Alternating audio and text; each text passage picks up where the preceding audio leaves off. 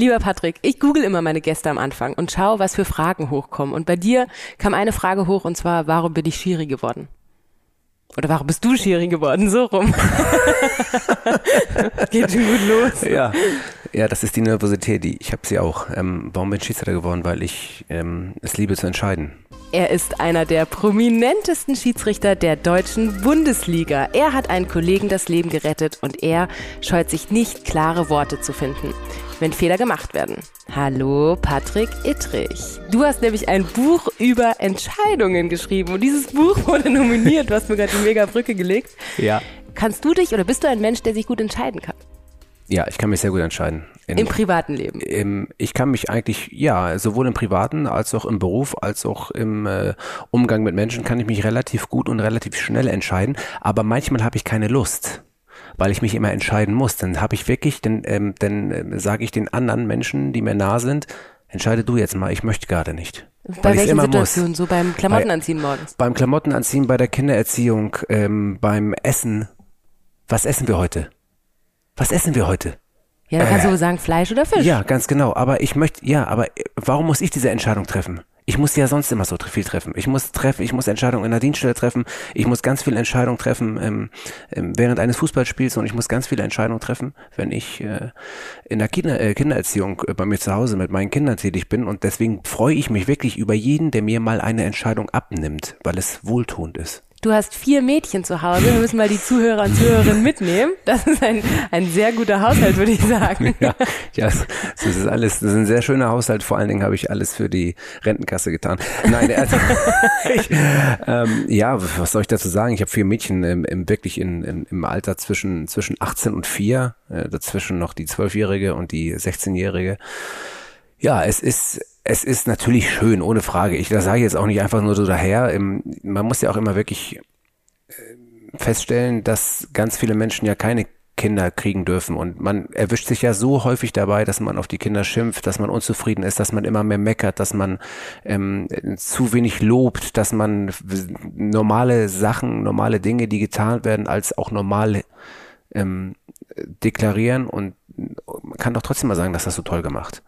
Und ähm, dann versuche ich mich immer wieder, immer mal wieder zu erinnern, dass es Menschen gibt, die keine Kinder haben oder Kinder verloren haben. Und ähm, dann denke ich, das ist doch alles scheißegal, ob du nun, ob du nun mal äh, schimpfst oder nicht schimpfst. Ähm, das ist schon alles okay so.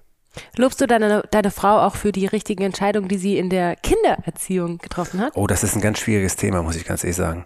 Das ist wirklich ein schwieriges Thema, weil man kann nicht immer einer Meinung sein. Es wäre schön, wenn man immer einer Meinung wäre, aber manchmal hat man auch eine andere Ansicht auf die Dinge, sowohl in der Kindererziehung als sonst aufs Leben auch. Und das ist ja auch okay, weil ich finde auch, wenn man alles gleich sieht, ist es dann auch langweilig.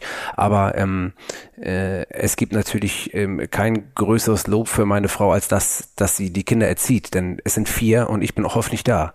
Und ähm, die Hauptaufgabe übernimmt meine Frau logischerweise und dafür muss, äh, da gibt es kein größeres Lob, als dass ich sage, ich liebe sie, weil das ist ja sensationell, dass sie das so macht, ohne äh, fast schon mit der Wimper zu zucken. Das muss man ja auch wollen, das muss man ja auch vorstellen. Ich bin seitdem ich 2003 in die Bundesliga aufgestiegen, die zweite Liga aufgestiegen bin, ja ständig unterwegs. Und wir haben 200, 2003 ja auch, ist Isabel geboren, unsere größte Tochter. Und äh, in der Zeit ist es immer so, dass äh, sie sie immer für die Kinder und auch für mich logischerweise da war. Denn wenn sie mir den Rücken nicht freigehalten hätte in allem, äh, sowohl in meinem beruflichen Werdegang als auch bei der Schiedsrichterei, der dann natürlich auch ein beruflicher Werdegang geworden ist und eine Karriere, wie man es jetzt ja heute schon sagen kann, dann wäre ich gar nicht dahin gekommen, wo ich jetzt bin.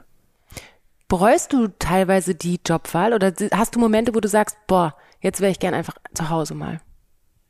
Ja, aber ich bereue es nicht, aber ich wäre gern mal zu Hause. Also es gibt schon, also ich bin grundsätzlich ein Tausendsasser. Ich bin einer der, ich bin Macher, ich tu gerne, ich kann relativ also ich kann nicht, ich, ich kann nicht still sitzen eigentlich. Also ich muss immer was tun. Ich muss, also wenn ich dann still sitze, habe ich immer das Gefühl, ich verpasse was oder müsste irgendwas machen. Und ich biete mich auch relativ viel an. Ich tanze auf zu viele Hochzeiten, das weiß ich. Das ist irgendwie nicht so, das ist nicht gut. Also das ist vielleicht auch nicht schlecht, aber für mich persönlich, manchmal denke ich, es ist nicht gut. Man sollte weniger tun und mehr zur Ruhe kommen. Ähm, und äh, deswegen glaube ich, dass wir in dem, dass ich in dem Bereich einfach äh, mich so ein bisschen resetten sollte. Aber Ich würde nicht sagen, dass ich die Berufswahl bereue, auf keinen Fall. Aber ich würde gerne mal zur Ruhe kommen ab und zu mal. Bei unserem Podcast Omnipages geht es um Lebensgeschichten und Ereignisse, die einen geprägt haben. Und du sprichst jetzt die Schiedsrichterei im Allgemeinen an. Da gab es da irgendwelche ja, markanten Punkte, die dich geprägt haben? Oh, das haben mich so viele Punkte in der Schiedsrichterei geprägt. Also das. Ähm, Pick ähm, eins. Ja, ähm, also ich glaube. Äh, tja, Pick eins ich möchte das gar nicht werten, wenn ich ganz ehrlich bin, ähm, welche Sachen mich geprägt haben. Die meisten Sachen haben mich positiv geprägt. Sonst wäre ich nicht dabei geblieben. Es gibt natürlich auch negative Sachen, die einen geprägt haben, aber ich finde immer, prägen sollten einem positive Sachen, weil ich ja auch ein positiv denkender Mensch bin. Und ich kann auch negative Sachen ähm, auch gut verarbeiten und bleib trotzdem positiv denkender Mensch. Aber ähm, wenn ich so an prägende Ereignisse zurückdenke, natürlich muss man immer wieder dieses Ereignis ähm, 2011 ähm, nennen, wo ich, ähm, wo ich erste Hilfe geleistet habe bei, bei Baba Grafati. Das ist natürlich ein prägendes Ereignis, das einem äh, immer in Erinnerung bleiben wird. Aber mich haben auch, im Endeffekt, wenn ich ganz ehrlich bin, prägt mich jedes Wochenende. Weil ich jedes Wochenende neue Sachen erlebe. Es ist nie gleich. Na klar, fährst du zum Spiel, packst deine Tasche und irgendwie hast du Rhythmen und hast du irgendwie ähm, äh, Rituale, aber mich prägt jedes Spiel, weil ich mich auch jedes Spiel darauf freue, Menschen zu begegnen. Nicht nur meine Freunde und meine Assistenten, äh, sondern auch Menschen, ob das, ob die vom Fernsehen sind, ob das Funktionäre sind, ob das Spieler sind. Ich habe ja jedes Mal immer wieder andere Begegnungen mit Menschen. Und der das, Austausch der Austausch, nicht Gleichgesinnten, ja. Genau, und das finde ich einfach toll. Und das, das ist so eine Art, deswegen mache ich das auch so gerne. Und deswegen glaube ich, ist für mich immer klar, dass ich einen Beruf habe neben dem Polizisten ähm, und dem Schiedsrichter, ähm, also diese beiden Berufe, die mit Menschen zu tun haben. Ich habe ja Industriemechaniker gelernt. Ich weiß nicht, ob wir den Exkurs jetzt machen können, aber ich habe ja Industriemechaniker gelernt bei, äh, bei einem großen äh, Stahlunternehmen in Hamburg und mit 16 Industriemechaniker, habe dreieinhalb Jahre gearbeitet, anderthalb Jahre bin ich dann, bin ich da, habe ich dann als Geselle gearbeitet aber mein bester Freund war die Fahrtreppe. Also ich habe Rolltreppen gebaut, so und hatte kaum Austauschen und ich habe die aus den Austausch einfach gesucht mit den Kollegen nebenan, aber das war total schwierig, weil du hast jeden Tag an dieser einen Treppe gearbeitet und konntest nicht mal eben nebenan gehen und mal labern. Ich bin ja, ich muss ja labern, ich muss mit den Leuten reden und das konnte ich nicht. Und dann war ganz schnell für mich klar, ich muss aufhören da. Ich, das geht so nicht weiter. Also erstens habe ich ja keine Perspektive. Ich war immer schon einer, der nach, auch nach Perspektiven gesucht hat und ich habe keine Perspektive in diesem Job gesehen. Ähm, allein schon dessen, weil ich zu wenig Kontakt mit Menschen hatte. Und so bin ich dann irgendwann bei der Polizei gelandet. Also der Austausch mit Menschen ist dir wichtig. Wie schlimm muss es denn sein, jemanden davor zu bewahren, dass er nicht mehr auf der Erde ist? Ja. Wie hat sich das verändert? Ja, ich muss ja sagen, das ist ja von der Sache her nichts Neues für mich. Ich habe ja, bis dato war ich ja schon äh, neun Jahre Polizeibeamter plus Ausbildung zwölf Jahre und habe ähm, auch schon diverse Suizidabsichten oder Suizide gesehen als Polizist. Um, ähm, und das ist immer, man kann ja nicht, man sagt ja immer, oh, du bist Polizist, du musst das verkraften. Das ist nicht so schlimm für dich wie für andere. So eine Aussagen kam ja auch. Das ist ja totaler Blödsinn. Um, ähm, jede, jede Geschichte bleibt irgendwo hängen. Egal, ob du denjenigen oder diejenige kennst oder nicht kennst. Nur man baut sich natürlich logischerweise zum Selbstschutz baust du dir natürlich irgendwie einen Vorhang auf, wenn du weißt, was auf dich zukommt, damit du das nicht an dich ranlässt. Ähm, und trotzdem gibt es gewisse Sachen, an die man trotzdem zurückdenkt. Das kann man nicht einfach ausschalten. Aber wenn es dann so ist, dass jemand ähm, das macht, von dem du es überhaupt nicht erwartest, weil er auch ein lebensfroher Mensch war oder weil er auch immer ganz viel Kacke gelabert hat, wie ich zum Beispiel, oder weil er, äh, weil er dein Freund ist oder weil er jemand ist, mit dem du jeden Tag oder also jeden Tag ist Quatsch, aber alle zwei Wochen unterwegs warst, dann, äh, dann, dann, dann reißt das an dir emotional und ähm, an der Psyche. Und das kann auch wiederum jeder, jeder anders verarbeiten. Aber ich äh, muss ganz ehrlich sagen, im, im Nachhinein betrachtet, und das ist ja jetzt zehn Jahre her im November, ähm, im Nachhinein betrachtet, muss ich sagen, dass mich das mehr mitgenommen hat, als ich es mir eingestanden habe damals. Also ich habe gedacht, das geht schneller. Ich habe zu, ich habe mich immer wieder dabei ertappt, wie ich davon ge emotional geredet habe von dieser, von dieser Geschichte und da, da ertappe ich mich teilweise immer noch dabei. Am Ende dieses doch tiefgründigen Gespräches gibt es immer einen schönen Lockermacher, nämlich drei Geschichten, die der Gast mir mitbringt, wovon ja. eines eine Lüge ist und zwei tatsächlich so passiert sind und ich muss die Lüge rausfinden. Okay. Fühlst du dich bereit dafür? Ja. Können das richtig ekelhafte Geschichten sein? Es darf alles sein. Lustig, hart, schwimmen, dreckig. Pack aus. Ich freue mich. Okay.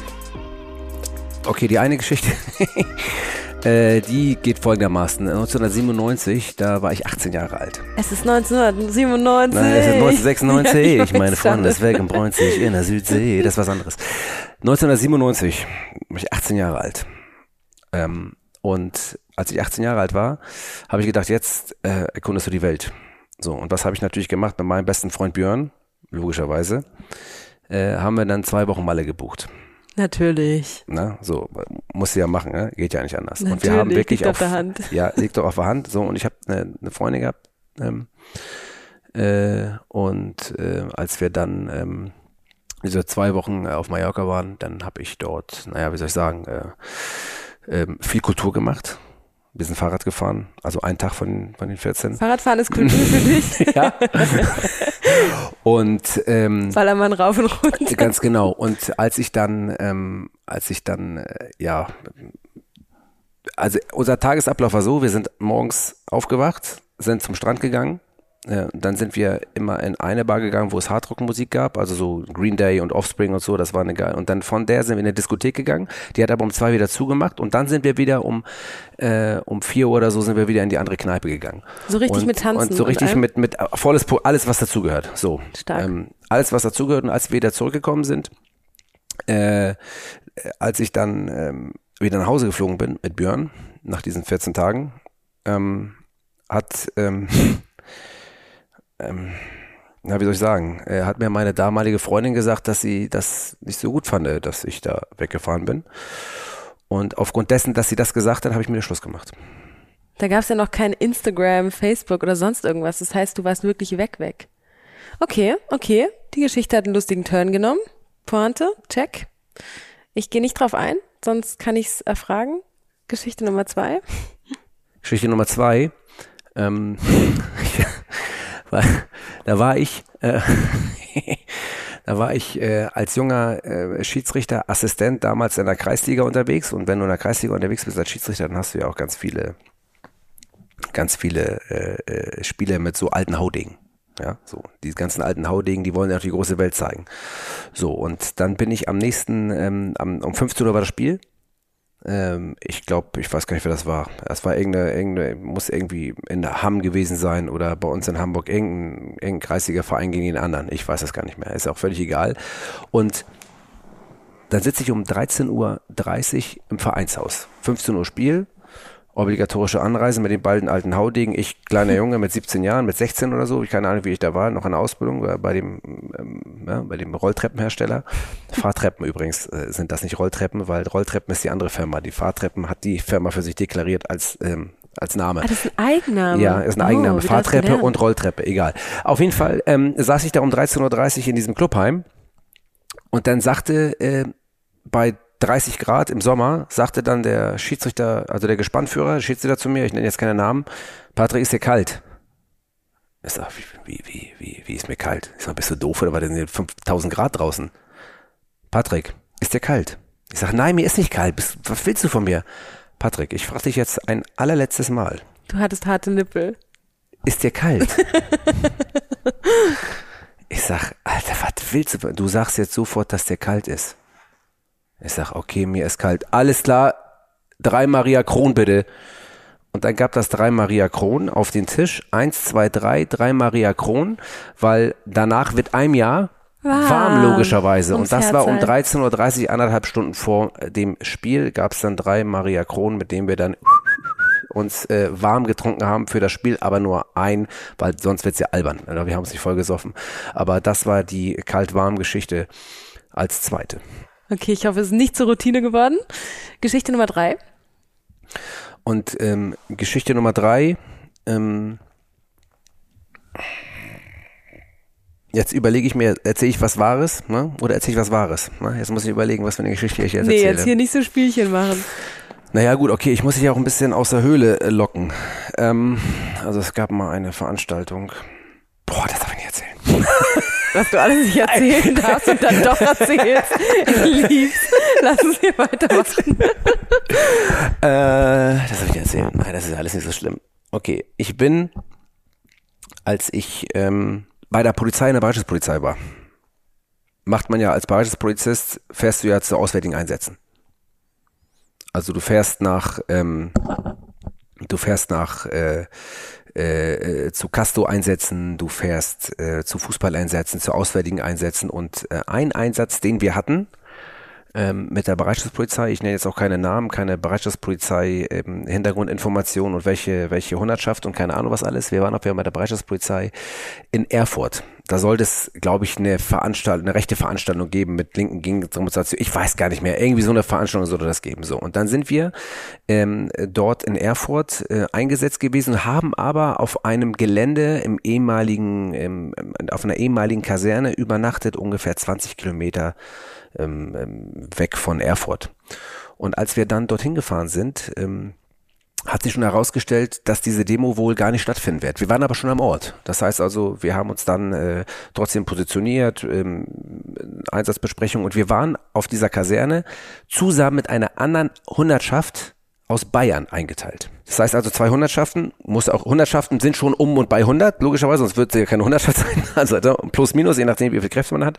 Und in dem einen Block, L-förmig muss man sich die Blöcke vorstellen, in dem einen Block war die äh, bayerische, bayerische Hundertschaft eingeteilt und im anderen Block waren dann unsere Hundertschaft aus Hamburg eingeteilt. Und als wir dann ähm, ähm, da in dem Einsatz waren, ähm, hat sich, wie gesagt, herausgestellt, das wird nichts mehr. Und am Ende war es so, dass der Einsatz beendet war und es gab also wirklich nichts zu tun, außer sich darüber zu danken, Gedanken zu machen, wie verbringt man jetzt den Abend miteinander.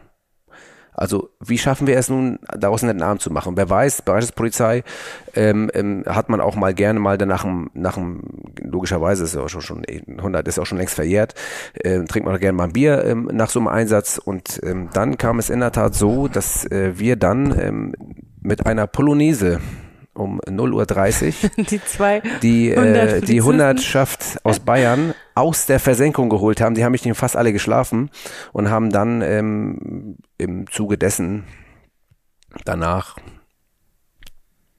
noch ein Bier getrunken. In Polizisten-Outfit? Nein, das war schon dann, das weiß ich nicht mehr. Ob das war so eine Uniform, ich weiß gar nicht. Muss ich mal überlegen, war das eine Uniform? Ich weiß nicht. Ich könnte auch Privatklammern gewesen sein. Ich okay, das finde ich ziemlich lustig.